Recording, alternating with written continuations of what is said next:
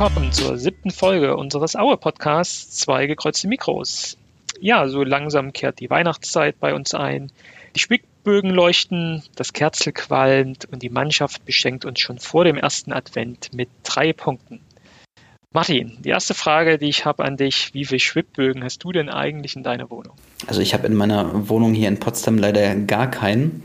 Ich habe aber schon als Kind einen von meiner Mutter geschenkt bekommen, also so, keine Ahnung, bestimmt mit fünf oder sechs, weil meine Mutter hat so eine sehr große Erzgebirgs-Sammelleidenschaft. also sie sammelt Rachamal und, und Schwibbögen, Nussknacker und äh, meine Mutter hat bestimmt über 50 Rachamanel und ja, so sechs, sechs, sieben Schwibbögen stehen bei uns so zu Hause schon rum, was ja auch eher ungewöhnlich ist äh, im tiefen Westen, denke ich.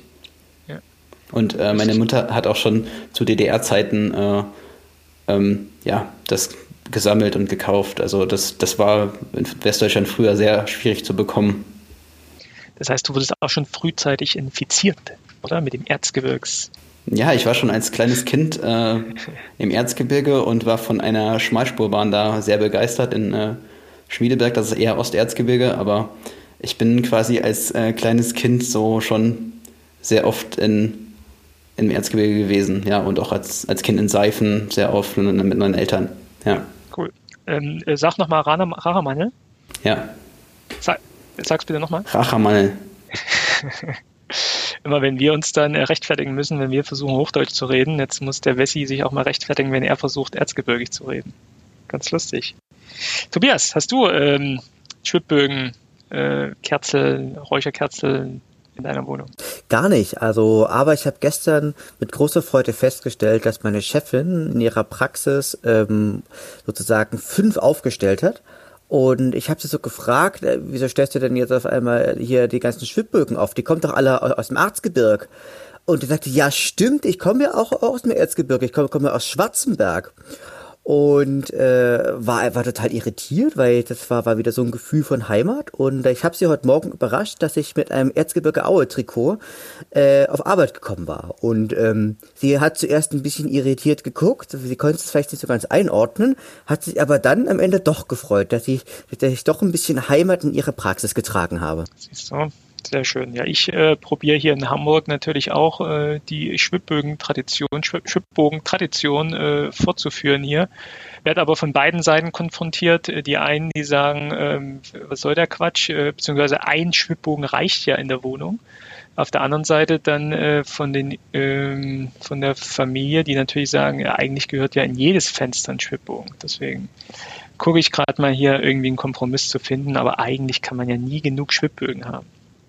Aber äh, lass, uns, äh, lass uns das Thema abschließen. Wir sind jetzt kein äh, Weihnachtspodcast, sondern eigentlich ein Fußballpodcast und wir haben ja eigentlich sehr viel positive Dinge zu besprechen. Denn am letzten Wochenende haben wir unser Heimspiel gegen Darmstadt relativ klar und deutlich 3-0 gewonnen. Ich habe nur die erste Halbzeit ähm, mir angeguckt, das gefiel mir auch sehr, sehr gut. Ähm, habt ihr das ganze Spiel gesehen? Wie, wie habt ihr das Spiel gesehen, Tobias? Vielleicht von dir zuerst? Ja, also ich habe es äh, in, in voller Gänze gesehen und habe aber schon in den ersten Minuten gemerkt, heute ist hier richtig Biss, heute ist hier richtig äh, Kampf drinne. Und äh, es ist etwa das eingetreten, was ich auch schon in der Vorschau gesagt hatte, ähm, dass nämlich Aue gerade in der ersten Halbzeit so die entscheidenden Luftduelle gewonnen hat. Also in der generell muss ich muss ich sagen, ähm, dieser Erfolg hat irgendwie ziemlich viele Väter. Natürlich ist die einfache Wahl natürlich hier Paco Testro mit, mit seinen zwei Toren und muss sagen, auch gerade das erste Tor war sehr gut herausgespielt von, von, vom Strauß, der für mich auch der heimliche Matchwinner eigentlich war. Und was sie geschafft haben, ist einfach diese begnadeten Techniker, natürlich wie Skarke, wie Honsak oder auch wie einen, Mar wie einen Marvin Melem oder auch einen Serdar Dosun, einfach größtenteils aus dem Spiel zu nehmen. Natürlich gab es in der ersten Halbzeit ein, zwei Momente, wo wir einfach auch mit, mit Fortuna im Bunde waren, aber im Großen und Ganzen muss man sagen, sie haben aus ihren Möglichkeiten das Beste gemacht. Sie hatten bedeutend weniger Ballbesitz, haben aber durch ihr wirklich ziemlich gutes Passspiel, ähm, oder nicht Passspiel, aber auch Umschaltspiel, ähm, sehr gute Situationen einfach auch generieren können und haben ähm, eigentlich einen verdienten Sieg davon getragen. Aber wisst ihr, was mir aufgefallen ist? Ähm, das hatte ich auch in unserer, unserer WhatsApp-Gruppe geschrieben, dass der Trainer, dass der Markus Anfang ja permanent von draußen am, am, am Rumschreien war und irgendwelche ähm, ja, Anweisungen reingebrüllt hat. Und ich das Gefühl warum brüllt er denn die ganze Zeit? Man entgegen aber eigentlich von Auer Spielern irgendwie relativ wenig gehört hat oder es wurde irgendwie überdeckt. Und ich dann auch irgendwie festgestellt hatte oder so die Meinung war, dass dieses, dass der Markus Anfang durch dieses Gebrüll seine Spieler eher verwirrt und demotiviert hat, als dass er sie äh, irgendwie motiviert hätte.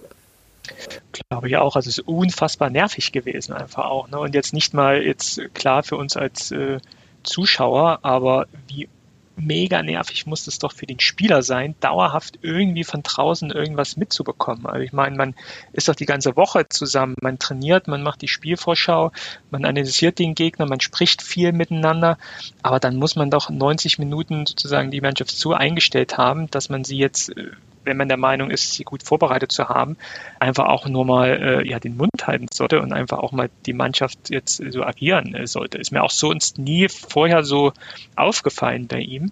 Aber ich fand es auch unfassbar nervig, gerade für die Spieler. Und vielleicht ist das auch ein Grund damit, dass sie mit der Situation so nicht zurechtkamen. Martin, wie siehst du das? Also ich glaube, das Spiel war, hatte zwei Halbzeiten. Die erste Halbzeit fand ich gar nicht so überragend. Ich glaube auch, wenn man sich auf die Expected Goals nochmal angeschaut hat, war die erste Halbzeit ziemlich ausgeglichen und da war die Führung vielleicht auch eher glücklich und ja, über die zweite Halbzeit hat man es dann ja auch einfach gut nach Hause gefahren, die Führung ausgebaut und ja, von Darmstadt kam dann über das ganze Spiel gesehen doch wenig.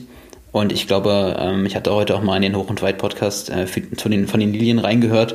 Ich glaube, da brennt auch ganz schön der Baum gerade beim SV Darmstadt 98. Und mich würde auch gar nicht wundern, wenn Markus Anfang da gar nicht mehr so lange Trainer ist. Ich glaube, das letzte Spiel hatten sie jetzt gegen Paderborn zu Hause verloren, relativ deutlich. Jetzt äh, bei uns ähm, sehr deutlich verloren das klingt nach Abwärtstrend. Ne? Genau, also das Spielsystem scheint dort auch, glaube ich, im Wesentlichen nicht zu passen. Und es hatte ich gestern auch überlegt, irgendwie, oder während des Spiels überlegt, wenn der halt so viel reinbrüllt, dann suggeriert er natürlich auch irgendwie seinen Spielern, dass er ihnen halt ein Stück weit nicht zutraut. Aber das soll meiner Ansicht nach, also ich gebe dir natürlich vollkommen recht, Martin, das mit den Expected Goals, das war mir auch aufgefallen. Ähm, das soll aber gar nicht die Leistung unserer Defensivreihe irgendwie, irgendwie schmälern. Also ich fand zum Beispiel, ich fand einen Sören Gonter, ähm, der hat seine Sache richtig gut gemacht. Also na klar, er war an, war an zwei, drei Stellen einfach wieder, wieder ein bisschen zu langsam, konnte aber alle Fehler, die er gemacht hat, größtenteils ausputzen, indem er einfach mal ganz äh, schnörkellos den Ball einfach mal weggeschlagen hat oder ins Aus ausgeschlagen hat. Und ich fand auch zum Beispiel einen, Florian Ballast, also der hat tatsächlich mit seiner körperlichen Präsenz und seiner Größe tatsächlich einfach auch da ähm, die Luftduelle größtenteils dort hinten fast alle gewonnen, sodass zum Beispiel die Offensivreihe, auch als er dann nach dem 2 zu 0 aufgemacht hatten, von Darmstadt da wenig, wenig zu lachen hatte. Und zum Beispiel Serdar Dosun, wie viel, wie viele Chancen hatte der? Also der hatte eine, äh, wo er relativ frei stand. Das ging aber genau auf Martin Mendel. Also muss auch sagen, dass die, dass die Abwehr von, von Erzgebirge Aue seine Sache einfach richtig gut gemacht hat. Oder wie seht ihr das? Ja, ich würde es ein bisschen einschränken. Also ich habe jetzt, äh, will mich nicht zu weit aus dem Fenster lehnen, weil ich nur die erste Halbzeit gesehen habe, aber ich glaube, wir würden auch hier wieder dieses Spiel anders bewerten, wenn einfach Darmstadt eine der dann doch zahlreichen Chancen in der ersten Halbzeit genutzt hätten. Und ähm, Tobias, du hast vorhin ähm, schon Patrick Strauß als Spieler des Spiels betitelt. Ähm, für mich ist es tatsächlich ein sehr ja, wichtiger Spieler, aber auch ein sehr ja, zweischneidiger Spieler, weil er einfach das Gesicht zeigt in der Offensive, wo er mir sehr, sehr gut gefällt, auch jetzt gerade in dieser Saison äh, aktiv äh, nach vorn spielt, ein, ein großer Aktivposten im, im, Spiel nach vorn ist und jetzt auch gut mit der Flanke ähm, zum 1-0 ähm, ja, sehr, sehr, gut agiert hat, wobei ich auch da wieder sagen muss, äh, wie krass war das von äh, Testrol herausgeholt, so A, zu diesem Einwurf da rauszugehen, um den dann zurückzuspielen, um sich selbst dann wieder in eine andere Position zu hieven, um selbst dann sozusagen seine eigene Vorlage dann entsprechend zu verwerten. Äh, krass gut gemacht.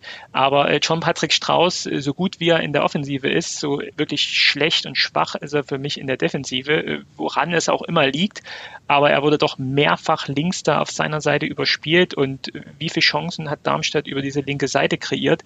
Wenn sie da ein, zwei Chancen ähm, hätten reingemacht in der ersten Halbzeit, hätte man sich vielleicht auch nicht so ähm, irgendwie ähm, ja, äh, beschweren können. Also für mich hinten echt ein Schwachposten und ein Risikofaktor, nach vorn äh, ein absoluter Aktivposten und eigentlich so nicht mehr aus der Mannschaft herauszudenken. Mir fehlt aktuell noch so die richtige Position für ihn. Also wenn wir wirklich so einen Rechtsaußen hätten, der wirklich eher Mittelfeld offensiv arbeiten würde, würde ich ihn aufstellen in der aktuellen Situation, wo er auch mit nach hinten arbeiten muss, echt mal so ein Risikofaktor. Jetzt ging es gut, ähm, das muss aber nicht immer so sein. Man muss aber natürlich sagen, ähm, ja, da, da gebe ich dir recht, ähm, aber Strauß hat aber auch zum Beispiel einige wichtige Duelle einfach auch äh, gewonnen. Natürlich, ähm, früher hatte er so ein bisschen die Schwäche gehabt, er ist, er ist halt körperlich nicht der robusteste, aber er hat einfach auch ein Stück weit körperlich äh, aus meiner Sicht auch äh, zugelegt. Aber ich gebe natürlich, gebe natürlich recht, da ist natürlich viel, viel Licht und Schatten, aber wenn man sich die Gesamtentwicklung von John Patrick Strauß anguckt, über die letzten Jahre, hat er dann doch den relativ großen Sprung gemacht. Na, also natürlich. Ich glaube, ähm, glaub, bei ihm ist es jetzt auch aktuell nicht so eine Frage des Körpers, weil er ist halt nicht der Größte und nicht der Kräftigste, was er auch von seiner Spielart so nicht sein muss, weil er sonst wahrscheinlich auch aktiv äh, nach vorne nicht so, so spielen könnte.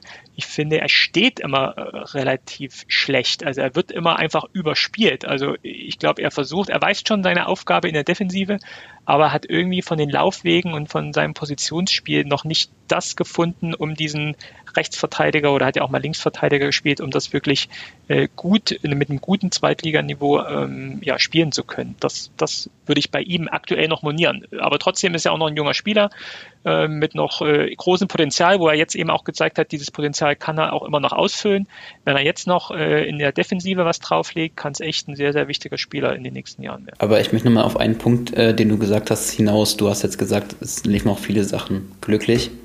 Ich denke aber, das ist das Kernelement der zweiten Liga, dass viele Spiele sehr eng sind und dass man eben auch vorher gar nicht sagen kann, wer heute der Favorit ist. Also ich glaube, die zweite Liga ist selten so eng gewesen zu so einem Zeitpunkt äh, wie aktuell und dann, dann sind es halt einfach die, ja, vielleicht auch das, das Glück in gewissen Momenten, was uns in den Spielen davor teilweise gefehlt hat, was dann bei diesem Spiel wieder äh, da war. Genau.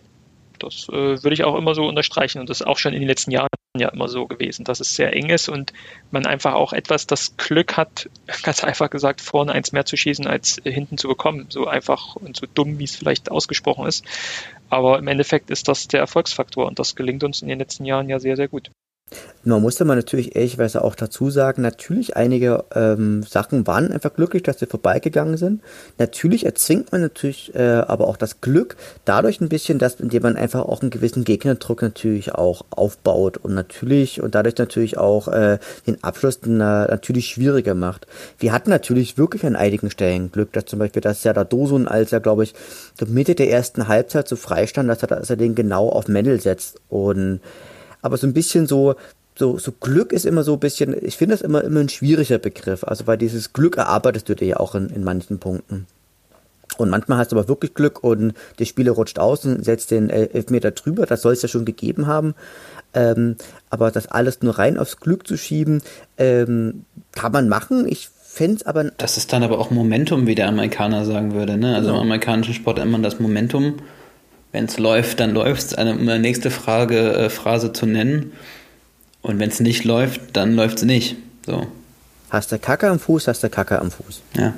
Und du musst das Glück erzwingen. Äh, nächste Frage, und das ist für mich so das Sinnbild des Spieler des Spiels äh, für mich. Äh, Paco Destrot, der einfach so vom Spielertyp halt einfach so einer ist, wo man wirklich die Überschrift drüber schreiben kann, ähm, hat das Glück erzwungen, ja, mit seiner, mit seiner Körperlichkeit, mit seiner Aggressivität, mit seinem Willen, einfach diesen Ball zu kriegen, abzuschirmen und das Ding reinzumachen. Ja, das ist für mich so das Sinnbild des Glückerzwingens und das passt ja vielleicht auch gut jetzt als Abschluss dieser, dieses Bereichs äh, Spielanalyse Darmstadt.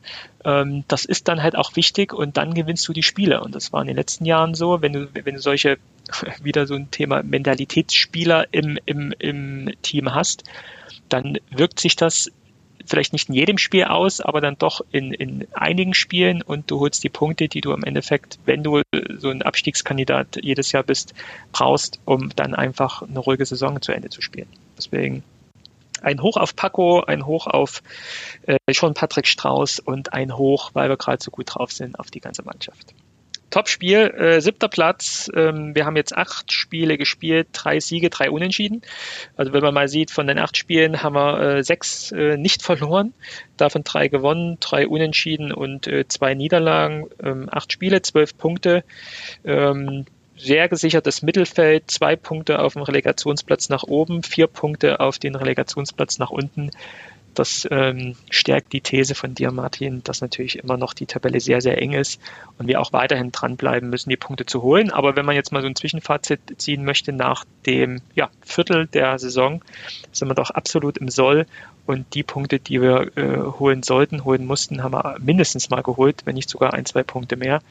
Also absolut top. Zumal absolut top.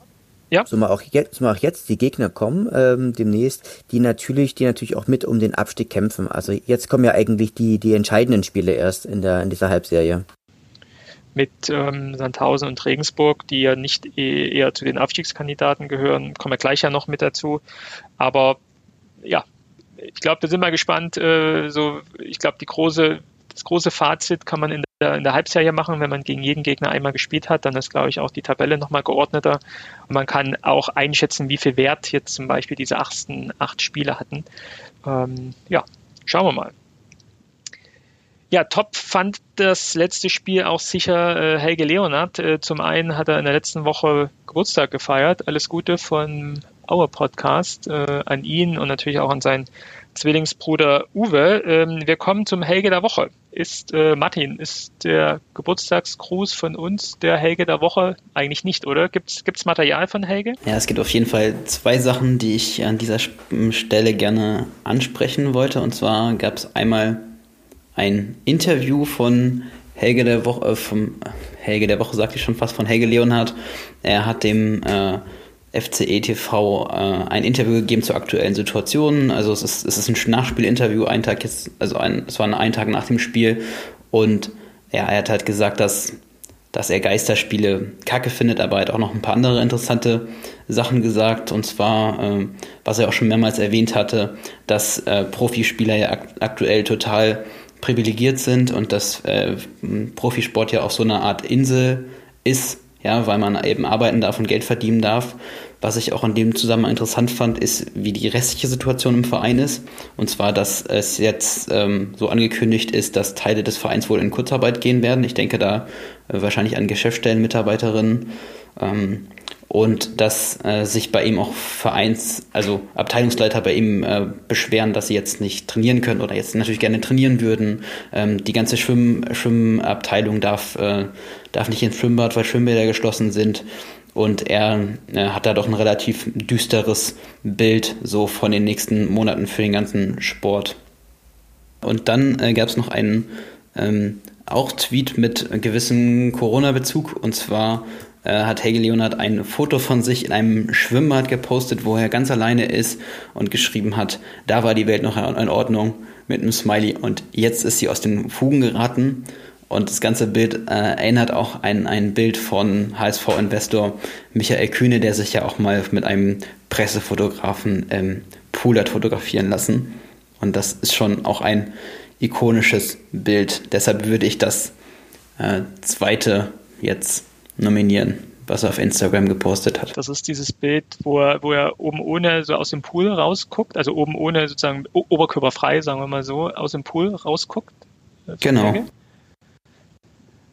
Und das ist, das ist unser Helge der Woche, so ein oberkörperfrei Foto, das ja, äh, riecht ja danach, dass wir wieder von den äh, Podcatchern und von Spotify so einen explizit Lyrics-Stempel draufkriegen, wenn wir sowas reinnehmen. Ja, aber natürlich muss man auch sagen, der Helge, das ist natürlich, äh, das ist natürlich unser Erz Erzgebirgs-Adonis und natürlich ist das natürlich auch ein Mensch, den er, der natürlich auch in engen Verbindungen einfach auch, auch zum Wasser steht, wenn er natürlich seine frühen Männer- oder Jugendjahre Schwimmer war, beziehungsweise dann auch äh, Kampftaucher oder, oder Kampfschwimmer war. Also insofern passt das eigentlich, eigentlich ganz gut. Ich denke, dass seine, dass seine äh, Tätigkeit beim, bei den Kampfschwimmern oder Kampftauchern tatsächlich auch mit dazu beigetragen, beigetragen haben, seine Persönlichkeit so zu formen und natürlich auch so, ähm, Erz Erzgebirge Aue tätig zu werden. Also ich finde, das passt eigentlich total. Kennt ihr dieses Bild von Wladimir Putin, wo er so oberkörperfrei äh, durch die Prärie reitet? Ja, das erinnert mich halt leider auch immer an Helge Leonhardt oberkörperfrei. Das hat eine gewisse ich weiß nicht, ich Ähnlichkeit weiß nicht, wie ich drauf Putin. gekommen bin, aber wenn du auch äh, drauf gekommen bist, dann ist ja gut.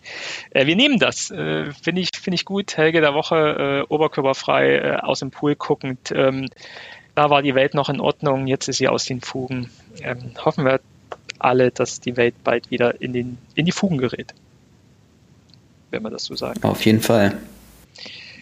Okay, ähm, wir gucken auf die nächsten Spiele. Wir stehen vor dem Auswärtsspiel in Sandhausen und äh, vor dem Spiel gegen Regensburg. Ähm, gegen Sandhausen konnte tatsächlich auch Martin einen Fan von Sandhausen gewinnen, den wir am Ende des Podcasts ähm, gern einspielen wollen. Martin hat ein schönes kleines Interview mit ihm geführt, mit äh, Stefan vom Fanclub äh, Carpe Diem.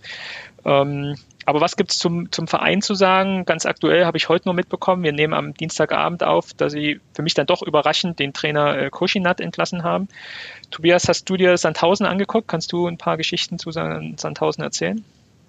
Naja, also ich kann zumindest sagen, dass sie ähm, einer trotz nominell sehr starken Mannschaft, das wird sicherlich nachher nochmal erwähnt werden, einfach nicht gut in die, in die Saison gestartet sind. Also der Verlauf von Sandhausen, der zeigt eigentlich ähm, stetig bergab. Und ich kann aber mal eine Geschichte erzählen, wie, wie Martin und ich auch mal in, in Sandhausen waren, da glaube ich ewig lange hingefahren sind, dann in Heidelberg angekommen sind. Und Heidelberg, es ist ja eine wunderschöne Stadt, ähm, aber das Bahnhof, Bahnhofsviertel von Heidelberg ist halt wie ein, wie ein Bahnhofsviertel, also eher, eher so ein bisschen ranzig. Und sind dann von Heidelberg damals noch, noch nach Sandhausen gefahren und das war schon irgendwie so ein bisschen, bisschen befremdlich, also nicht befremdlich, sondern eher, eher vor dem Hintergrund, weil äh, Sandhausen natürlich ein noch klein, also äh, ein, eine noch kleinere Stadt ist als Aue und dass die das, dass die tragen das aber so voller Stolz so vor sich her, also wie, wie sind jetzt hier jeder Dorfverein? Und wir lieben unsere unsere leichte Provinzialität und ich finde ja immer so ein bisschen, dass die, dass die Farben von Sandhausen immer so ganz gut gewählt sind, weil sie ein bisschen auch so, so, ja, die grauen Mäuse eigentlich ähm, der, der, der zweiten Liga sind, aber es doch immer wieder schaffen, relativ schlagkräftige Mannschaften einfach mit, äh, mit auf die Beine zu stellen. Also, das wird sicherlich nachher nochmal erwähnt, aber sie haben immerhin auch einen Daniel Keteroel, sie haben einen Dennis Diekmeyer, sie haben den Diego Contento, sie haben den Alexander Esswein. Das ist halt auch, aber auch einen Dennis Linsmeier sehe ich hier, das ist definitiv keine Laufkundschaft und die schaffen es, mit ihren Möglichkeiten immer gute Mannschaften mit ähm, auf, die, auf das Feld zu schicken und gelten immer oder fast immer als erster Abstiegskandidat und schaffen es aber trotzdem immer wieder eine gute Rolle zu spielen. Im letzten, in der letzten Saison haben wir ähm, am 16.05.2020 3 zu 1 gegen sie gewonnen, wie wir eigentlich fast immer gegen sie zu Hause gewinnen und haben auswärts ähm, am 5.10.2019 2 zu 2 gespielt. Na, und die, und die Statistik ist so, ist eine Mannschaft, die eher, die Aue eher liegt von der Statistik. Es gibt vier Siege für Sandhausen, vier Siege für, äh, gibt, äh, vier Unentschieden und sechs Siege für Aue in insgesamt 14 Spielen in der, in der zweiten Bundesliga. Also ich denke, ähm, das ist eine Mannschaft, da kann man gut was holen. Ich finde ja, deren Image ist gar nicht so äh, graue Maus, wie du meinst, sondern Dorfverein zu sein ist halt auch ein Image. Beziehungsweise für mich sind sie eigentlich so ein bisschen der Inbegriff des Amateurfußballs, des, äh, des Amateurclubs, der es hochgeschafft hat. Ich meine, äh, Sandhausen ist auch ähm, der ewige Erste der Oberliga Baden-Württemberg. Ja, es spielt der ewige Erste der Oberliga Baden-Württemberg gegen das Team mit den meisten Oberligaspielen in der DDR. Also eigentlich auch so ein Oberliga-Duell, wenn man so will. Haha. Ja. Und ich, ich finde schon, dass, dass, äh, dass das immer ziemlich despektierlich ist, sie auf den ersten Absteigeplatz äh, zu stellen, weil genau die gleichen Leute setzen auch Aue immer auf die Absteigeplätze und trotzdem schaffen es Aue und Sandhausen mit einem ähnlichen Weg immer wieder sich auch in der zweiten Liga zu halten und sind seit Jahren etablierte Zweitligisten. Also was, was ist, ist wichtig zu erwähnen ist, also ich setze Sandhausen nicht, nicht auf den ersten Abstiegsplatz, sondern es ist bloß das, was ich jetzt, was ich jetzt so in den Foren jetzt so ein bisschen höre und so ein bisschen lese. Also ich war ja fast geneigt, fast geneigt ein bisschen zu sagen, dass äh, Sandhausen und Aue ja tatsächlich ähm, auch Gemeinsamkeiten haben. Dass Sandhausen in einigen Punkten so ein bisschen das Aue des Westens ist, zumindest was die, was die zweite Liga angeht Na, zumindest was, was so die Größe äh, der, der Einwohnerzahlen und sowas angeht und das Image, was sie einfach nach außen tragen. So diese beiden äh, Clubs aus der, aus der Provinz und was machen die eigentlich so, so in unserer, unserer tollen zweiten Bundesliga. Also ich fand, ich finde in Sandhausen eigentlich echt immer, immer ganz nice und ich finde auch, finde auch ihr Stadion schön und es ist auch, ist auch super gelegen. Ja. Das Aue des Westens, das finde ich äh, ein ganz, ganz schönes Bild. Ähm, aber ist, also ich finde es auch, ähm, sind wir äh, zwei Vereine nicht immer, Sandhausen und Aue, nicht die Vereine, die dann genannt werden, wenn es in der ersten Liga um den Abstieg geht und dann so, so, so ein Motivationsding draus gemacht wird äh, für die Abstiegskandidaten in der ersten Liga. Äh, wollt ihr nächstes Jahr gegen Sandhausen und Aue spielen? Ja, also Uli Hoeneß hat es ja auch genannt. Genau, Uli Hoeneß hat es dann auch so als Sinnbild der zweiten Liga oder so genommen. Das kann man jetzt äh, despektierlich sehen im Sinne, äh, das wirkt ja etwas minderwertig. Auf der anderen Seite kann man es natürlich auch als äh, Bestätigung sehen, zu sagen, welche Vereine nennt man denn, wenn man mal so einen typischen Zweitligisten nennen möchte? Und da würde ich doch sagen, wenn wir da genannt werden, äh, im Zweifel auch gerne mit Sandhausen, ist es doch vielleicht auch positiv zu sehen. Aber Moment, da, da, da fällt mir gerade noch ein Zitat, Entschuldigung, wenn ich gerade reinkretsche. War das nicht auch dieser Uli Hoeneß, der gesagt hat, der möchte sich denn gerne Sandhausen gegen Aue im Fernsehen ansehen? Ja, ja, genau. Genau, das war das, ja. Ich. Ich, ich auch. Und das, Genau. Ich finde aber jetzt äh, auch überraschend, also das hatten wir natürlich, wussten wir natürlich noch nicht, als wir das äh, Interview, als ich das Interview mit Stefan aufgenommen habe, ich finde es überraschend, dass sie jetzt den Trainer jetzt auch entlassen haben, weil Sandhausen immer mal wieder Schwächephasen hatte und sich daraus dann befreit hat und Sandhausen eigentlich sehr stark in den letzten Jahren zu Serien neigt und auch unter Koschinat verschiedene Negativ- und Positiv-Serien hat, hatte. Und ich glaube, dass das eher ein Nachteil ist, dass äh, Sandhausen jetzt den Trainer entlassen hat für die Auer, für die Auer Mannschaft, weil natürlich jetzt alle Spieler hoch motiviert sein werden und da alles daran setzen werden, dann auch in Zukunft äh, gesetzt zu sein. Das glaube ich auch. Also das ähm, hätte ich auch schöner gefunden, wenn man noch das Aue-Spiel abgewartet hätte und wir der Grund gewesen wären ähm, der Trainerentlassung. Ähm, ja, ansonsten finde ich es trotzdem eine eher schwache Saison. Also Sandhausen ich bin mal ehrlich, würde ich auch dann immer so vor der Saison als so die, äh, die Mannschaft immer gesehen haben, die dann doch eher gegen Abstieg spielt, aber hat mich ja regelmäßig dann Lügen belehrt, dass äh, sozusagen die, die Mannschaft dann doch eher im, im gesicherten Mittelfeld, manchmal sogar fast um den Abstieg mitgespielt hat. in diesem Jahr mit acht Punkten aus acht Spielen dann doch eher schwach für ihre Verhältnisse gestattet ist. Ähm, jetzt aktuell punktgleich mit Braunschweig auf dem Relegationsplatz stehen. Vielleicht hat man doch jetzt die Reißleine gezogen. Hoffen wir mal, dass wir nicht die Mannschaft sind, äh, wo sie dann anfangen, wieder die Punkte zu sammeln. Ähm, inklusive ja aber der, der Vorgabe, dass Sandhausen relativ heimstark auch ist, auch gerade in dieser, äh, in dieser Saison. Schauen wir mal. Und ja, will nochmal Werbung machen für das Interview zwischen äh, Martin und Stefan, was wir am Ende der Folge dann hinzuschneiden werden. Was tippt ihr denn für, die, für das Spiel? Ich tippe unentschieden, 1-1. Ich sag, Aue gewinnt 0 zu 2. Der Aufwärtstrend geht weiter. Aufstieg jetzt? Ja, also äh, Aue, Aue lebt auch oft aus Serien und gerade hat man ein, ein gewisses Momentum wieder aufgebaut. Das stimmt. Hoffen wir, dass Momentum dann auch anhält im nächsten Heimspiel. Zu Nikolaus am 6.12. spielen wir gegen Regensburg und da haben wir eigentlich auch ganz gute Erfahrungen gemacht, oder? Tobias, hast du dir Regensburg mal angeschaut? Definitiv. Also Regensburg ist ja eigentlich die Mannschaft, ist als die absolute Lieblingsmannschaft von Regens, äh, von Aue, weil egal wie schlecht Aue gespielt hat, gegen Regensburg ist immer was gegangen. Also wir haben insgesamt zehn Spiele gegeneinander gemacht und von diesen hat ähm, Aue 6 gewonnen, äh, gab drei Unentschieden und ein Sieg für, für Jan, für Jan Regensburg. Und wir sind, wir haben einmal auch äh, bei Jan Regensburg auch, auch die Klasse gehalten. Ich zweimal, zweimal. Ach, zweimal sogar. Ja. Also von daher, also ich finde, das, das ist ein, das ins, insgesamt ein gutes Ohm. Ich kann mich erinnern, als wir das zweite Mal dort die Klasse gehalten hatten, das war, glaube ich, oh, das fällt, mir fällt es gerade gar nicht ein. Ich glaube, das war aber 2000. Nee, das stimmt nicht. Das eine Mal, das war ja, das war ja dieser Fass, das war ja dieser Quasi-Klassenhalt, wo wir so danach nicht mehr gewonnen haben, aber das waren auf jeden Fall zweimal richtig gute Auswärtsfahrten. Und auch an dieser Stelle äh, sei mal wieder an das Lied und wir trinken das schäumende Bier erinnert. Ja, genau. Genau, genau. Und das war, aber ich kann mich, kann mich erinnern, es gab ja diese eine, wo, wo da, wo da diese Lokomotive hingefahren ist, diese Fan-Lokomotive. Das war, glaube ich, diese. Äh, 2018 war das dann, ja.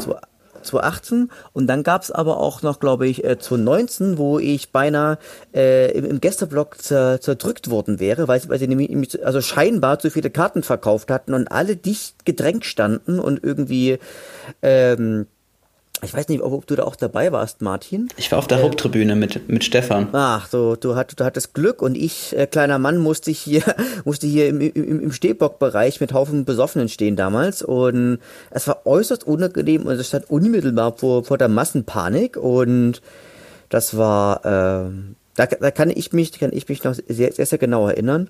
Und, aber es ist ein tolles Stadion und ich glaube, äh, Regensburg ist auch eine wunder, wundervolle Stadt. Also wenn Corona vorbei ist, gebe ich euch den Tipp, besucht mal Regensburg, besucht mal Valhalla, die dort auch, was dort auch in der Nähe ist. Also nicht, nicht die nordische Götterfestung, sondern das, das Museum, das Deutsche Heldenmuseum.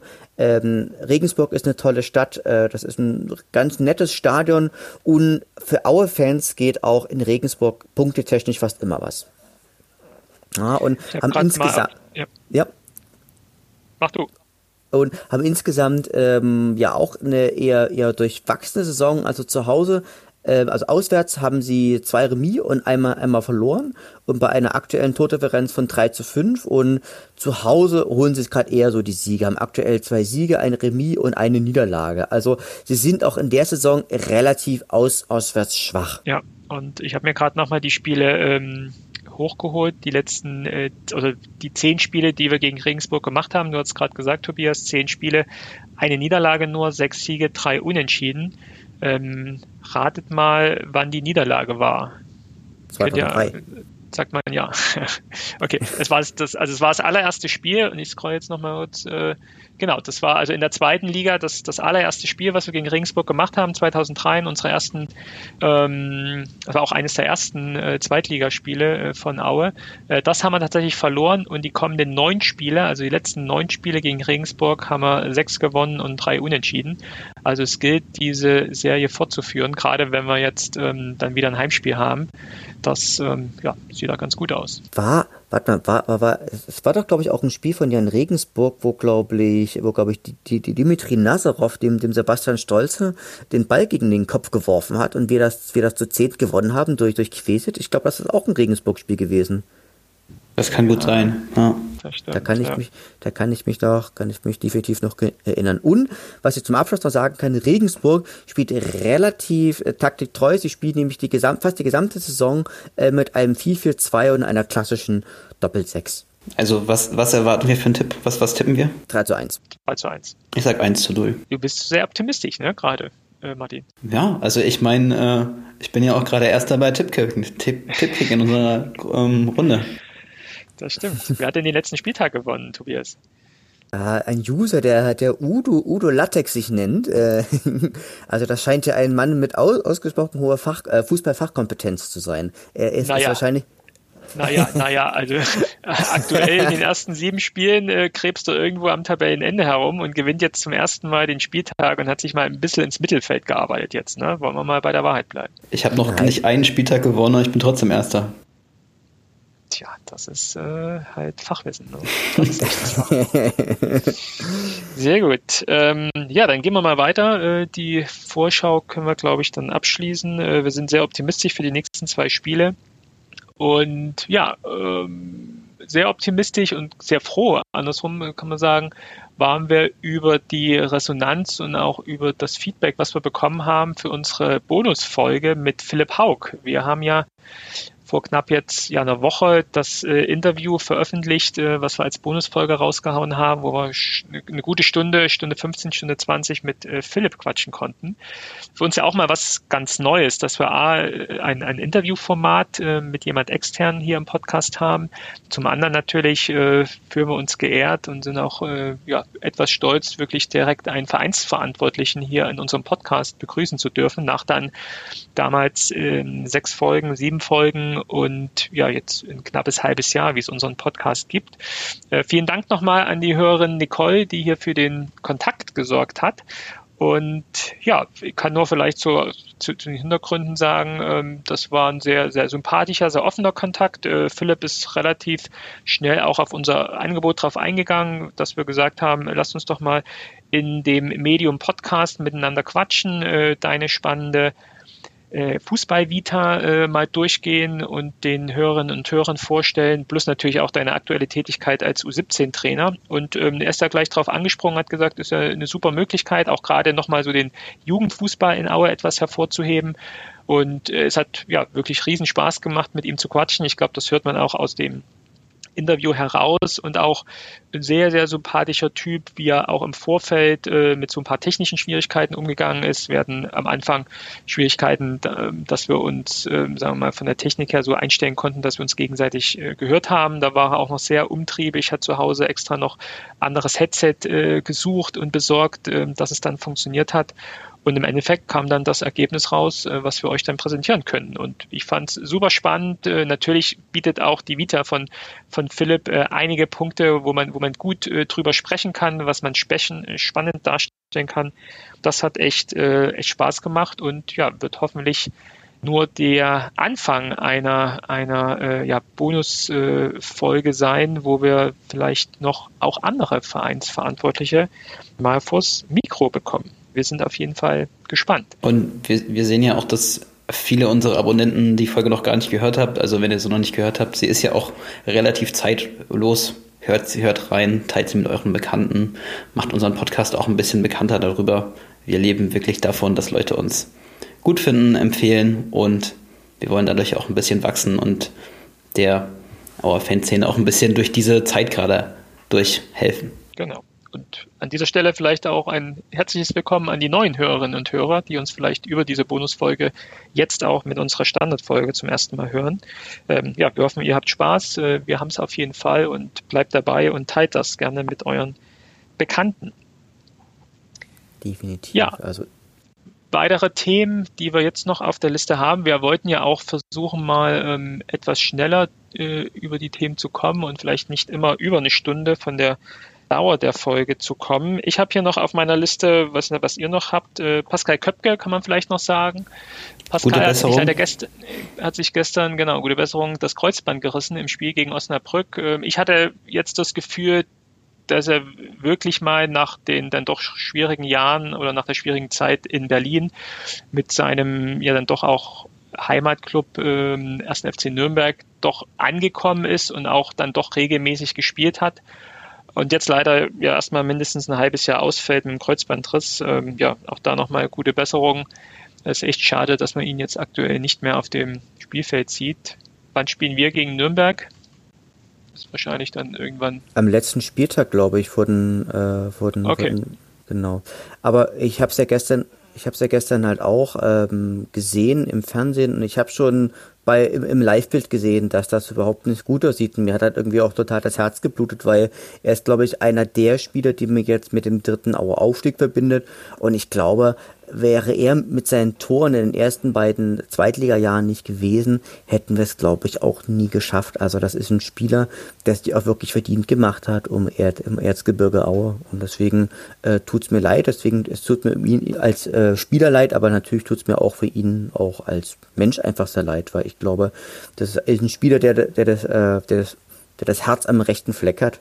Und insofern auch für mir gute Besserung. Ja, auf jeden Fall. Ja, und dann haben wir noch einen Punkt auf der Agenda, wo wir ja gern euch als Hörerinnen und Hörer einladen wollen. Wir haben die Idee, eine kleine Weihnachtsfeier zu machen. Und jetzt werdet ihr vielleicht denken, ja, Weihnachtsfeier in Zeiten von Corona, natürlich nur auf einer digitalen ähm, Art und Weise. Wir können uns gut vorstellen, dass wir uns in einer noch zu bestimmenden digitalen Welt doch einfach mal äh, treffen können, um irgendwie einen schönen Abend oder ein paar äh, schöne Stunden miteinander verbringen, ein bisschen quatschen. Äh, jeder holt sich noch was zu trinken mit dazu und ja, wollen euch einfach auf der Ebene auch mal kennenlernen und wollen auch mal sehen und hören, welche Hörerinnen und Hörer wir denn hier haben und würden da einfach mal ähm, gern abfragen bei euch, wer denn dazu Lust hätte, äh, um dann auch zu gucken, welches Tool können wir ähm, passenderweise dafür nutzen. Deswegen Aufruf an euch, wenn ihr Lust habt in der Vorweihnachtszeit, also es wird dann wahrscheinlich eher so Richtung, tatsächlich Richtung Weihnachten, so die Woche vor Weihnachten dann gehen. Wenn ihr Lust habt, euch äh, mit uns in einer noch zu bestimmenden digitalen Welt mal zu treffen, ein bisschen zu quatschen, ein bisschen auszutauschen, uns äh, ja über den Verein auszutauschen, dann schreibt doch bitte unter unseren oder in unseren Social Media Kanälen, das heißt unter den Tweet, unter dem Facebook Post, unter der Instagram Story, doch einfach die drei Worte Ich bin dabei. Und der Hashtag, den wir kreieren, ist äh, Hashtag äh, Lila Weihnacht. Also einfach Hashtag Lila Weihnacht zusammengeschrieben und die drei Wörter Ich bin dabei, dann haben wir ein Gefühl, wer denn daran Interesse hat, wer da gern mitmachen möchte. Wir freuen uns, wenn wir eine gewisse Gruppe zusammenbekommen, die ja Lust haben, sich einfach mal einen Abend mit uns über Aue zu unterhalten oder vielleicht auch über ja, erzgebirgische Tradition, wer wie viel Schwibbögen in den Fenstern hat. Und wenn mir noch jemand ein bisschen Erzgebirge beibringen will. So sieht's aus. Da braucht man dann wahrscheinlich mehr als einen. Gut, dann. Eine Sache haben wir noch vergessen. Was haben wir noch vergessen? Was ist mit Zidane? Ah, Was ist mit Zidane? Announce Zidane. Wo ist ah. Zidane? Also ich, ich hatte eigentlich gehofft, in dieser Folge Viva la Enzo, Enzo Zidane zu sagen, aber leider geht das nicht. Ähm, es ist so, die Sache scheint wohl allmählich im Sand zu verlaufen. Ich habe jetzt mal so ein bisschen in den Foren rumrecherchiert und dort hieß es aus unbestätigter Quelle, er habe gewollt, dass man ihn einen gewissen äh, Platz, also dass er eine gewisse Anzahl von Chancen oder Einsätzen bekommt. Dem habe man nicht zugestimmt von Vereinsseite und deswegen sei, ähm, deswegen sei von dem Transfer bisher Abstand genommen worden. Schade, schade. In der Tat, schade, ja. Schade. Doch kein Aue-Trikot mit Sidan hinten drauf. Es wäre, es wäre sehr schön gewesen. Das wäre ein schönes Weihnachtsgeschenk gewesen, aber soll wohl nicht sein. Gut, das soll auch sein Gutes haben. Dann verbleiben wir dabei. Bleibt gesund. Bis zum nächsten Mal. Hashtag lila Weihnacht. Ich bin dabei. Kommentiert uns, wo auch immer ihr wollt. Und Vielleicht schon bei der nächsten Folge gibt es dann mehr Informationen zu unserer kleinen äh, Weihnachtsfeier. Hashtag Lila Weihnacht, ich bin dabei. Postet uns gern, teilt uns, ähm, sagt es euren Freunden, sagt es wem immer ihr auch wollt und bis zum nächsten Mal. Macht's gut. Vergesst nicht, es gibt noch die Folge jetzt gleich im Nachgang zwischen Martin und Stefan, das Interview zum Sandhausen-Spiel. Top, hört's euch an. Bis bald. Wir sehen uns. Bis bald. Wir kommen jetzt zu unserem Gesprächspartner. Wir konnten den äh, Stefan gewinnen vom Fanclub Kappadiem Sandhausen. Ähm, Stefan, magst du dich kurz unseren Hörern vorstellen? Ja, hallo. Ähm, erstmal vielen Dank für die Einladung, Martin. Und ähm, wir kennen uns ja auch persönlich, äh, haben uns ja auch schon mal bei Spielen von Sandhausen getroffen gegen Aue äh, und auch bei anderen Spielen. Und ähm, von daher äh, danke für die Einladung, nachdem du gesagt hast, ihr macht einen Podcast ähm, und äh, habt da ab und zu auch ein paar Gästefans dabei, ist es natürlich auch selbstverständlich, dass ich da für bereitstehe. Ähm, wie du richtig gesagt hast, ich bin vom Fanclub KBD im Sandhausen. Ähm, uns findet man im Internet mit einer Homepage, wo wir auch immer regelmäßig Bilder von Fotos, äh, Fotos von Spielen ähm, online stellen. Ähm, bin aber in letzter Zeit eigentlich fast äh, immer mehr auf Twitter unterwegs unter dem Hashtag, äh, unter dem äh, Kürzel CD Sandhausen für KPD im Sandhausen. Ja, ich bin äh, mittlerweile schon ein paar Jahre älter, bin schon lange ähm, beim SV Sandhausen, äh, habe da schon mein, in der Jugend meine ersten Spiele mitgemacht und äh, jetzt auch die, die erfolgreichen letzten Jahre über ähm, Aufstieg, Regionalliga, dritte Liga, zweite Liga, jetzt auch schon das neunte Jahr und ja, ähm, freue mich mit dem Verein, leide mit dem Verein, wie glaube ich so jeder Fußballfan. Ja, mit äh, Sandhausen und Aue treffen ja die zwei kleinsten Standorte der zweiten Liga aufeinander. Äh, ihr seid äh, seit vielen Jahren etabliertes Mitglied der zweiten Liga. Seid jetzt, wie du schon gesagt hast, äh, in der neunten Saison in Folge in der zweiten Liga. Ich glaube, an die erste Saison erinnern wir uns als äh, Auer auch noch besonders gut, wo ihr eigentlich ja schon abgestiegen wart und Auer dann nochmal am letzten Spieltag nach äh, Sandhausen musste und den äh, Klassenerhalt dadurch ein, sagen wir mal, mehr als irreguläres Tor von äh, Jan Hochscheid äh, gemacht hat. Richtig, das ist so die Geschichte immer, die ich mit Sandhausen verbinde. Ähm, generell ist aber auch das so, äh, wenn ich mich richtig erinnere, der einzige Auswärtssieg von Aue in Sandhausen gewesen. Das ist, ist richtig, oder? Uh, äh, weiß ich jetzt gerade gar nicht genau auswendig. Ähm, ich kann mich nur erinnern, dass wir uns gegen Aue eigentlich ganz oft ziemlich schwer getan haben. Also von daher, äh, das würde ich jetzt, ohne die Statistik genau zu kennen, äh, glaube ich nicht so unterschreiben. Also ich glaube, ihr habt schon äh, ein paar mehr Punkte bei uns auch schon mal entführt. Aber das können wir im Nachgang bestimmt nochmal äh, genauer nachgucken. Ach nee, das stimmt nicht. Es, war, es gab zwei Auswärtssiege.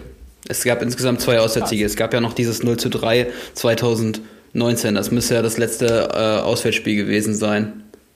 Das vorletzte. Ja, ich. Im März 2019. Das war, das war so bei uns, genau, das, das ist, äh, jetzt kommt's wieder. Äh, so Spiele verdrängt man sehr gerne, aber das war ja leider ein spielerischer Tiefpunkt von unserer Seite und ähm, aber danach wurde es besser. Also von daher äh, schauen wir mal, wie es am Wochenende läuft. Generell, äh, eure Form in den letzten Wochen ist relativ äh, schlecht. Ihr seid auf dem 14. Platz äh, mit aktuell 8 Punkten. Auers steht auf dem 7. Platz mit 12 Punkten. Und der letzte Spieltag ist, äh, der letzte Sieg vom SV Sandhausen war am dritten Spieltag gegen St. Pauli. Wie würdest du denn die Entwicklung der letzten Spiele beschreiben? Ja, du hast eigentlich schon vorweggenommen. Äh, relativ schlecht.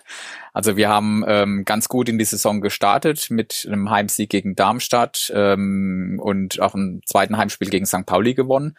Das waren aber dann auch schon die Highlights. Und wenn man ehrlich ist, sind die beiden Spiele jetzt auch nicht äh, souverän oder überragend gewonnen worden, ähm, sondern die standen auch so ein bisschen auf äh, des Messers Schneide, hätte auch andersrum ausgehen können. Ähm, sei es drum, Siege, so Siege nimmt man mit. Ähm, auswärts bisher ähm, sehr schlecht aufgetreten. Äh, von Spielen in Nürnberg und Karlsruhe, wo wir nicht den Hauch einer Chance hatten ähm, und Karlsruhe 3-0 untergegangen sind. Äh, jetzt am Wochenende das letzte Spiel in Düsseldorf war auch nicht gut. Ähm, es war insgesamt eine schwaches Part schwache Partie. Düsseldorf war jetzt auch nicht besser als wir. Aber ähm, wie so oft in so einem Spiel ein, ein, eine Unachtsamkeit, ein Fehler, äh, der dann zu einem Elfmeter geführt hat, entscheidet so ein Spiel. Und ja, das ist gerade sehr wenig. Und ähm, Sorgen macht uns momentan eher so auch diese, diese spielerische Verfassung der Jungs, so dieses letzte Aufbäumen, sich reinhauen, kämpfen, was uns eigentlich in der Vergangenheit oft stark gemacht hat. Das ist momentan gerade nicht so auf dem Platz zu sehen. Und ähm, auch, äh, obwohl wir jetzt dann doch auch ein paar in Anführungszeichen namhaftere Neuzugänge haben, die ziehen jetzt auch noch nicht oder, oder waren verletzt, äh, wie jetzt auch Esswein am Wochenende wieder. Und ja, deswegen so ein bisschen Sorgen machen wir uns gerade schon um den SV und, und wir warten eigentlich von Spiel zu Spiel, wann kommt denn die Wende? Und ich weiß ehrlich gesagt noch nicht, ob es am Samstag der Fall ist. Wünschen tue ich wir. Und zu Hause haben wir ja jetzt auch noch kein Spiel verloren. Die letzten zwei Spiele gegen, gegen Paderborn und Braunschweig dann zu Hause zumindest unentschieden aus. Aber ähm, ja, wir warten alle auf den Durchbruch, äh, dass wir mal auch über 90 Minuten ein gutes Spiel machen und dass wir dann natürlich auch gewinnen. Und äh, die Hoffnung ist natürlich da. Und aber mal schauen, wie du hörst, ich bin ein bisschen äh, ja, äh, nicht ganz so optimistisch wie, äh, wie aktuell unsere Situation, wie sich der SV Sandhausen auf dem Platz präsentiert. Mm, gegen Braunschweig hattet ihr auch eine 2-0-Führung verspielt. Mm, die erste Halbzeit war ja ganz in Ordnung. Mm, ist dann doch insgesamt unglücklich gelaufen, oder? Ja, die, die erste Halbzeit war eigentlich, äh, ich mag jetzt nicht sagen richtig gut, aber wir waren, wir waren das bessere Team. Wir haben zwei Tore gemacht, hätten sogar noch ein drittes, vielleicht sogar ein viertes machen können. Chancen waren da. Äh, gehst mit 2-0 in die Halbzeit, sagst eigentlich hier, ja super, jetzt mal äh, beruhigendes Spiel heim, heimfahren. Und mit der ersten Aktion in der zweiten Hälfte ähm, kriegst du das 2-1 und auf einmal ist eine absolute Verunsicherung in der Mannschaft. Ähm, es, es kommt nichts mehr zustande, kein, kein richtiger Spielaufbau, ähm, viele Fehlpässe, äh, viele leichte Fehler, äh, ein Abschlag von unserem Torwart oder ein Freistoß von unserem Torwart zum Beispiel auf, auf, auf der 16er Linie, den er direkt in die, äh, auf die Tribüne hochtrümmert. Ähm, und da, da war eine totale Verunsicherung zu spüren. Und äh, die Krönung war natürlich dann in der 93. Minute, im Prinzip in der letzten Aktion in diesem Spiel, kriegst du dann auch den Ausgleich. Ähm, absolut verdient, muss man sagen, für Braunschweig, weil wir in der zweiten Halbzeit eigentlich nichts, nichts mehr dazu beigetragen haben zu dem Fußballspiel. Und sehr ärgerlich. Und ähm, ja, die Verunsicherung ist, ist definitiv zu spüren. Und man war jetzt zwar in Düsseldorf Wochenende bisschen stabiler, aber halt auf sehr, sehr äh, einfachem Niveau. Und ähm, ja, jetzt mal gucken, wie wir uns dann nächsten Samstag gegen, gegen euch, gegen Aue präsentieren. Du hattest auch gerade die Neuzugänge angesprochen. Also auf dem Papier hat ja wirklich der SVS eine bombenstarke Mannschaft mit vielen bekannten, auch ehemaligen Bundesligaspielern, egal ob es jetzt Contento ist, der man von den Bayern kennt, oder auch Eswein, wie du ja schon genannt hattest. Ähm, auch Keta Ruel, natürlich einer der Topspieler der zweiten Liga eigentlich. Wie würdest du denn die äh, Neuzugänge und Abgänge vor der Saison bewerten? Ja, fangen wir mit den Abgängen an. Also ich glaube, ähm, von, von, von der Stammmannschaft oder was man so zumindest ein bisschen in Stamm äh, sehen äh, konnte, war der Lead Pacarada, linker Verteidiger, der zum FC St. Pauli gewechselt ist. Der war Stammspieler. Das ist eigentlich der ähm, ja schon ein Verlust gewesen, auch wenn er hatte auch Höhen und Tiefen, aber ich er war trotzdem äh, ein, guter Spieler und ähm, hatte auch, äh, wenn er schwächere Spiele hatte, trotzdem dazu beigetragen, dass der SVS äh, lange Zeit eine gute Rolle in der zweiten Liga bisher gespielt hat. Und wer noch ein, ein weiterer Abgang war Rurik Gislason, ähm, der auch am, am Schluss nicht mehr Stammspieler war, aber auch ähm, ein, zwei gute Jahre in Sandhausen hatte. Schade, am Schluss äh, lief es bei ihm auch nicht mehr so. Er hat mittlerweile jetzt sogar seine Karriere an Nagel gehängt und ähm, spielt gar keinen Fußball mehr. Ähm, das waren so die Stammspieler der letzten Saison gegangen, die gegangen sind. Und ähm, jetzt Anfang des ist. Ruhig Gislason hatte ja auch äh, gegen Aue noch getroffen vor zwei Jahren. Das müsste fast sein letztes Tor für den SVS gewesen sein. sein. Genau, ja. Also der ist jetzt äh, nicht mehr da äh, die äh, äh, viele, viele weibliche Fans vor allem äh, vermissen ihn auch. Ähm, er hatte ja auch dann diese, diese, diese Modelkarriere da ähm, parallel zu seiner Fußballgeschichte. Vielleicht war das auch am Schluss ein Punkt, wo er nicht mehr mit dem Kopf ganz so frei war. Und ähm, naja, aber Kapitel ist, ist abgehakt. Und wie gesagt, er war auch letzte Saison in der kompletten Runde eigentlich definitiv kein Stammspieler mehr. Ja, und jetzt zu Beginn der Saison hatte uns noch der Mario Engels verlassen. Ähm, der hatte aber auch letzte Saison eigentlich äh, eher Joker-Einsätze, war jetzt auch kein Stammspieler, wobei ich ihn trotzdem für, einen, für einen guten Spieler halte. Hatte jetzt irgendwie entweder nicht die Chance, sich zu beweisen oder kam an anderen nicht vorbei. Ähm, dann hat er jetzt kurz vor Ende der Transferperiode ist er nach Holland in die erste Liga gewechselt. Ja, und Zugänge, ähm, du hattest den Namen schon erwähnt. Ich glaube, ähm, Diego Contento hatte man äh, von Fortuna Düsseldorf äh, verpflichtet als linker Verteidiger für Ersatz für Lead Paccarada. Ähm, Contento kennt man natürlich hauptsächlich von seiner Zeit beim FC Bayern. Er war Champions League Sieger damals. Wann war das? 2013, 2013 ja. glaube ich. 2013 ähm, war da ein Stammspieler, ähm, ist dann bei, von Bayern nach Bordeaux gewechselt, wo er anfangs auch noch Stammspieler war, sich dann aber später ähm, auch nicht mehr so richtig durchsetzen konnte und wechselte dann vor zwei Jahren zurück nach in die Bundesliga zu Fortuna Düsseldorf, wo er sich leider ähm, einen Kreuzbandriss zuzog und im Prinzip die kompletten zwei Jahre in Düsseldorf eigentlich so gut wie nie gespielt hat. Und ähm, jetzt in Sandhausen nochmal einen neuen Versuch starten äh, möchte. Und ähm, man merkt es noch ein bisschen, der ist definitiv noch nicht, äh, sage ich mal, auf dem Level, was er mal gezeigt hat, was er gerade Bayern oder Bordeaux ähm, da war er noch eine andere, ein anderes Level. Das hat er momentan noch nicht. Dem fehlt noch die Spielpraxis. Äh, ich hoffe, dass es noch kommt, weil ähm, das ist schon die Außenverteidigerposition halte ich für sehr wichtige Position. Momentan ist er noch nicht auf dem Level, hatte jetzt auch ein paar ähm, schwächere Spiele und am Wochenende in Düsseldorf saß er nur auf der Bank mal schauen, ähm, wie es bei ihm weitergeht. Hoffen, hoffen und wünschen tue ich mir es, dass er sich natürlich entwickelt. Das Potenzial hat er, wenn er jetzt verletzungsfrei bleibt und ähm, noch weiter im Training dabei ist und, und, und auch noch Einsätze kriegt, dann hoffe ich doch, dass wir da, ähm, dass wir langfristig eine Verstärkung kriegen. Momentan muss man sagen, ist es, ist er sie noch nicht. Aber gut, mal schauen. Keita Ruel hattest du auch noch erwähnt. Äh, ja, ist äh, ein gestandener Zweitligastürmer, Kräuter Fürth äh, lange Jahre gewesen, äh, viele Tore gemacht, hatte bei uns im ersten Spiel gegen Darmstadt auch alle drei Tore geschossen. Ähm, und äh, ja, alle begeistert gewesen, aber in den Spielen danach kam jetzt halt auch nicht mehr so viel. Äh, wobei auf der einen Seite muss man auch sagen, äh, gerade unsere Stürmer sind gerade auch so ein bisschen so die, die, die armen Teufel die, die werden auch viel zu wenig mit den Bällen, mit Flanken und so weiter versorgt und ähm, dann ist es halt auch schwer, äh, gerade für einen Stürmer, einen Strafraumspieler, Stürmer wie, wie Keita Ruel, wenn der keine Bälle kriegt, dann sieht er halt auch schlecht aus. Ähm, war jetzt auch schon ein, zwei Spiele mal eher von der Bank gekommen, draußen gewesen.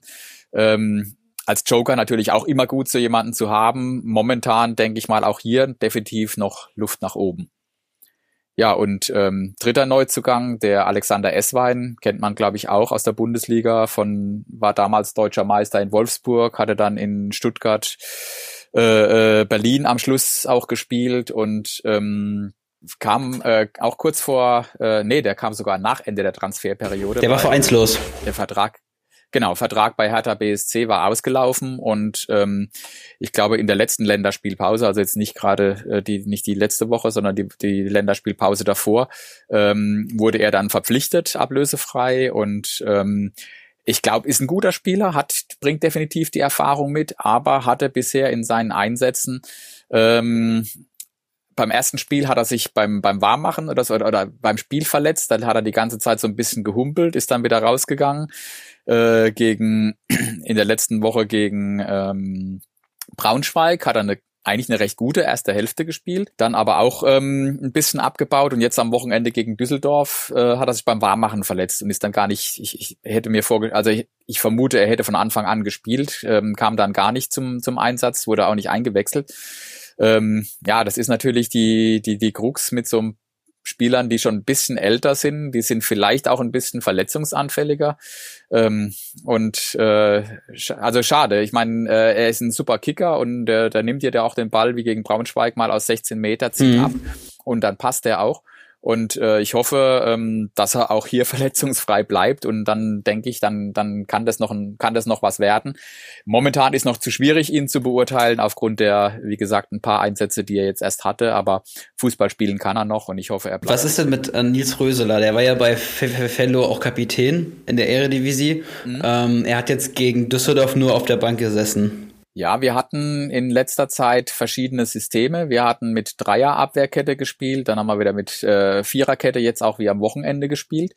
Und ähm, gesetzt war, sind im Prinzip in der Innenverteidigung bei uns ähm, der Alex Zirov und der äh, Gerrit Nauber.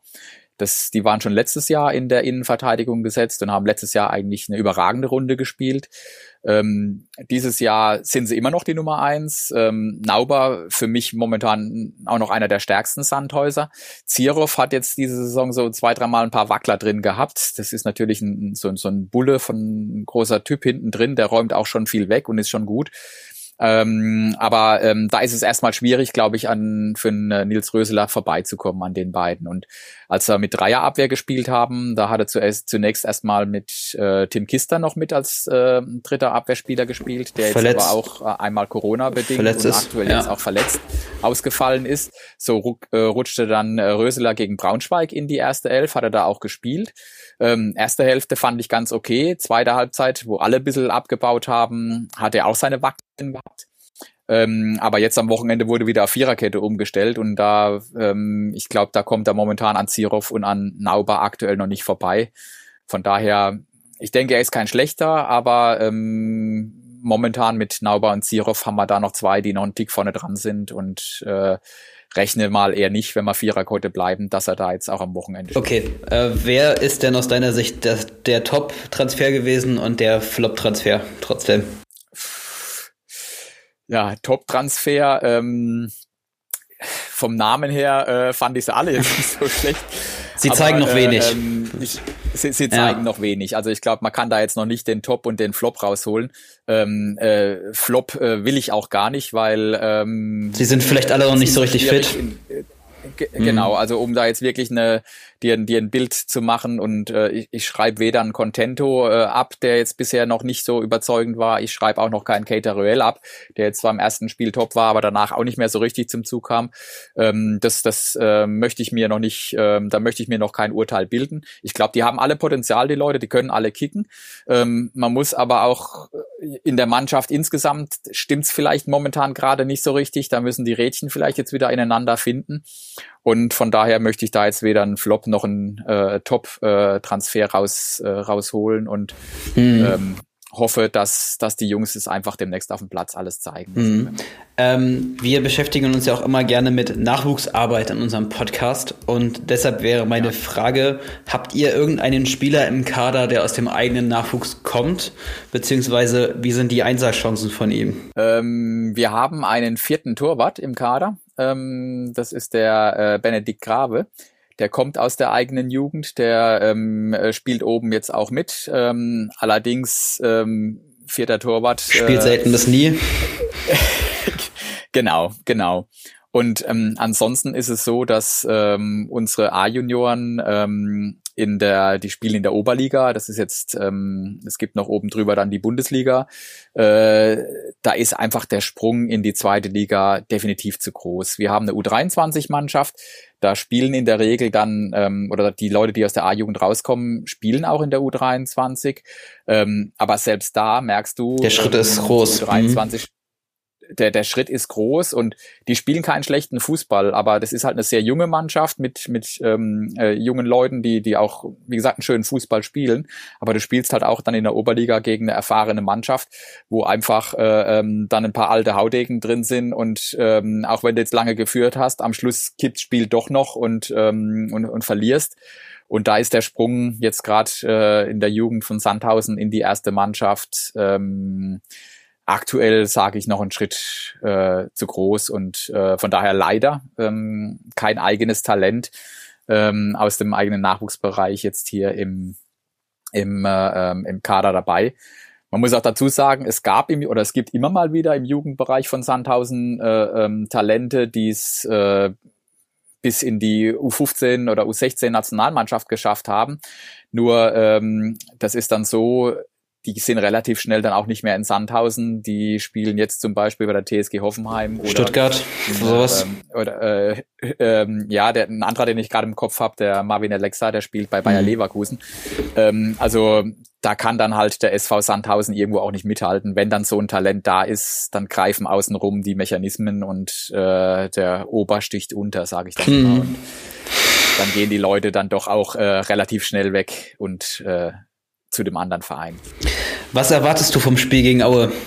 Ich hoffe, dass die Mannschaft den Einsatz, den Ehrgeiz auf den Platz bringt, äh, der notwendig ist, um in der zweiten Liga zu bestehen. Und äh, wenn das passt, wenn das stimmt, wenn da einer für den anderen rennt und rackert und äh, die Tugenden, das hatte ich vorhin ja schon mal anklingen lassen, die ich jetzt in manchen Spielen nicht überall immer gesehen habe, wenn wir das wieder schaffen, auf den Platz zu bringen, ähm, dann hoffe ich, dass wir A, unsere Serie zu Hause ungeschlagen fortsetzen können und äh, mit ein bisschen Glück dann auch äh, vielleicht hoffentlich den nächsten Heimsieg einfahren können, weil wenn du dir auf die Tabelle guckst, das ist alles so eng zusammen. Also so ein Dreier ähm, schafft dann manchmal doch wieder ein bisschen Luft zum Atmen und äh, du musst dir nicht zu viele Gedanken machen, äh, wenn die anderen alle punkten und, und, und du hängen bleibst ohne Punkte. Also ein knapper Heimsieg äh, wäre mein Wunsch fürs Wochenende. Was können wir denn von äh, Sandhausen für eine Ausstellung erwarten? Also ist schon absehbar, ob Alexander Eswein zum Beispiel wieder fit ist oder? Habe ich jetzt noch gar nichts gelesen. Also die letzte Info war noch die vom Samstag beim Spiel, also sich beim Aufwärmen verletzt hat. Ähm, Habe jetzt noch keine weiteren Infos gehört. Ähm, ich denke, wenn er fit ist, äh, wird er spielen. Da gehe ich von aus, ja. Also ich, ich denke, er hätte auch am Samstag gespielt in Düsseldorf. Ähm, insgesamt war es dann ein Tick. Äh, für ihn hatte dann äh, nochmal ein eher ein defensiverer Mittelfeldspieler. Tafazofer, vermute ich mal, ist für ihn reingerutscht. Ähm, oder Buadus. Ich weiß nicht, wie der Trainer, ob er Esswein ganz nach vorne gestellt hat, dann ist wahrscheinlich Buadus reingerutscht. Oder wenn er ähm, Esswein aus dem Mittelfeld gebracht hätte, ist der Tafazofer, der eher ein defensiverer äh, Spieler ist, reingerutscht. Ähm, ich vermute, wir werden wieder mit Viererkette spielen, so wie jetzt in Düsseldorf. Ich denke, dass Esswein spielen wird, wenn er beginnt. Und ähm, ich hoffe und äh, wünsche mir, wie gesagt, äh, dass wir äh, ja, dass wir irgendwie schaffen, den Bock, wo wir gerade drin sind, irgendwie den Bock umzustoßen und wieder ein bisschen aus diesem Tief rauszukommen. Eine Option, die wir noch haben, äh, der jetzt nicht gespielt hatte am Wochenende, ist der Nicolas Nathai. Das ist ein junges Talent vom VfB Stuttgart ausgeliehen. Der hatte die Woche Länderspielreise mit der U21 von Dänemark. Der war jetzt in Düsseldorf auch nicht im Kader. Ich nehme an, auch äh, aufgrund dieser, ähm, dieser Reiseaktivitäten und, und Länderspielgeschichte. Das wäre auch eine Option im Vergleich zum Düsseldorf-Spiel, dass er ins Mittelfeld zurückkehrt. Also die zwei Möglichkeiten sehe ich, dass Nathai und Esswein zurück in die Mannschaft rutschen und dann würde ich mal sagen, dass Tafazofer und äh, Buadus auf die Bank gehen werden im Vergleich zum Düsseldorf. Und ähm, taktisch könnte es auch wieder sein, dass Sandhausen dann mit der Dreierkette spielt. Mit einem, mit einem 3-4-3. könnte sein, könnte sein. Also wir spielen die zwei entweder Dreier- oder Viererkette. Ähm, mir gefällt die Viererkette ehrlich gesagt lieber. Ähm, von daher äh, äh, sage ich jetzt einfach mal, wir, wir bleiben bei der Viererkette, so wie letzte Woche gegen Düsseldorf. Und ähm, aber die Option gibt's natürlich durchaus, dass man mit einer Dreierkette äh, hinten drin äh, erstmal versucht, da ähm, hinten alles dicht zu halten. Äh, ihr habt ja auch ein paar gefährliche Stürmer und ja, mal gucken. Das entscheidet der Trainer, äh, denke ich mal, im Laufe der Woche, auch abhängig von ja von eurer äh, äh, von eurem Scouting und auch von natürlich von Trainingsleistungen. Ich hoffe ja, dass Aue äh, nicht mit dem klassischen Auswärtsgesicht auftritt, sondern auch mal offensiv mit Krüger und Testroth vielleicht in der Spitze aufläuft und sich nicht hinten reinstellt. Das war schon in den letzten Auswärtsspielen immer eklatant, wie sehr man sich hinten reingestellt hat. Also ja. ja, mal schauen. Ähm, aber auch da tun wir uns schwer, wenn Mannschaften defensiv äh, äh, ähm, hinten drin stehen, so diese zündende Idee, um dann mal da den entscheidenden Pass oder die, die entscheidende Flanke äh, äh, zu schlagen. Das hat bisher in dieser Runde noch ein bisschen gefehlt. Und ähm, ja, aber mal schauen. Gut, vielen Dank für dein Interview, vielen Dank für deine Zeit und äh, hoffen wir auf ein gutes Spiel. Jetzt hast du noch äh, die Chance für famous, famous Last Words. Was haben wir vergessen? Ich hoffe, äh, also das gute Spiel ist, äh, ja, äh, sage ich mal, die drei Punkte wären mir wichtiger, wie immer. Nein, aber ähm, wie gesagt, ich glaube, es wäre auch mal gut für uns, äh, mal über 90 Minuten konstant eine, eine vernünftige Leistung abzurufen, weil das hatten wir jetzt leider in, in, in den bisherigen Saisonspielen noch nicht geschafft und wenn am Schluss dann ein Dreier rausrutscht, äh, umso besser für uns.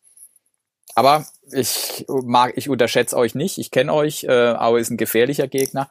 Ähm, und äh, mittlerweile ist die zweite Liga ja auch so ausgeglichen, dass hier wirklich jeder jeden schlagen kann. Also Tagesform, der glückliche Moment, vielleicht ist das glücklichere äh, äh, Handspiel oder Nicht-Handspiel im Strafraum, wie auch immer. Äh, Videobeweis oder nicht. Ähm, wir kennen ja die ganzen Spielchen. Manchmal entscheiden dann einfach auch Kleinigkeiten über, über den Sieg und lassen wir es mal auf uns zukommen. Vielen Dank. Gerne. Danke für die Einladung.